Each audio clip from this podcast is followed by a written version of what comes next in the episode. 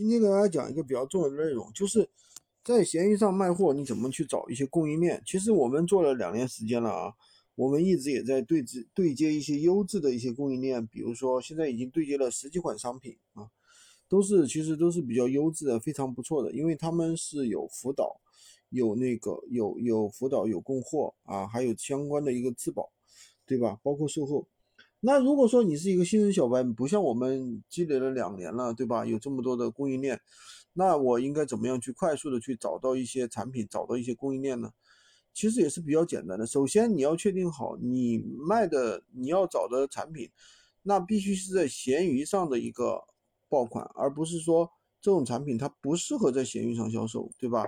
或者是说由于它的客单价比较高或者怎么样，那这样子产品肯定不好。那所以说，首先要从闲鱼上去找，那么找完了之后，我们应该怎么办呢？那我我可能比如说，我也不知道这个厂家是哪里的呀，我也不知道这个厂家的一个联系方式啊，对吧？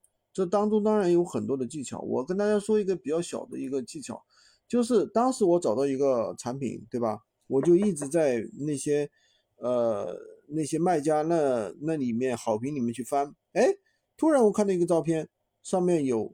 那个一个产品的外包装的一个照片，那产品的外包装的话，刚好写了那个厂家的一个名字，然后呢，我就在企查查啊里面去或者天眼里面去查看一下这个厂家的一个情况，一查，哎，刚好找到这个法人的一个联系方式，法人的手机号就留在上面的，那么我就加了这个法人的一个手机号，我就跟他说。对吧？我们是什么团队？我们有什么实力？对吧？每天能帮你销多少货？当然，人家大老板没时间去接待你这些啊，他就是啊，说是好，你找我一下你我底下的一个业务，对吧？底下的业务一听，哎，老板介绍的，他也不敢怠慢，对吧？所以说就这么联系上了。那么当然还有很多的方法，比如说你，比如说你，你给他钱嘛，对不对？比如说有一些闲鱼商那个卖家，你就给他钱嘛，你说你能不能把这个渠道共享一下？我给你钱。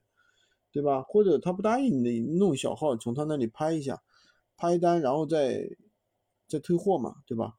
如果他是无货源代发的，你看一下他那个发货地址是哪里，对吧？去联系一下。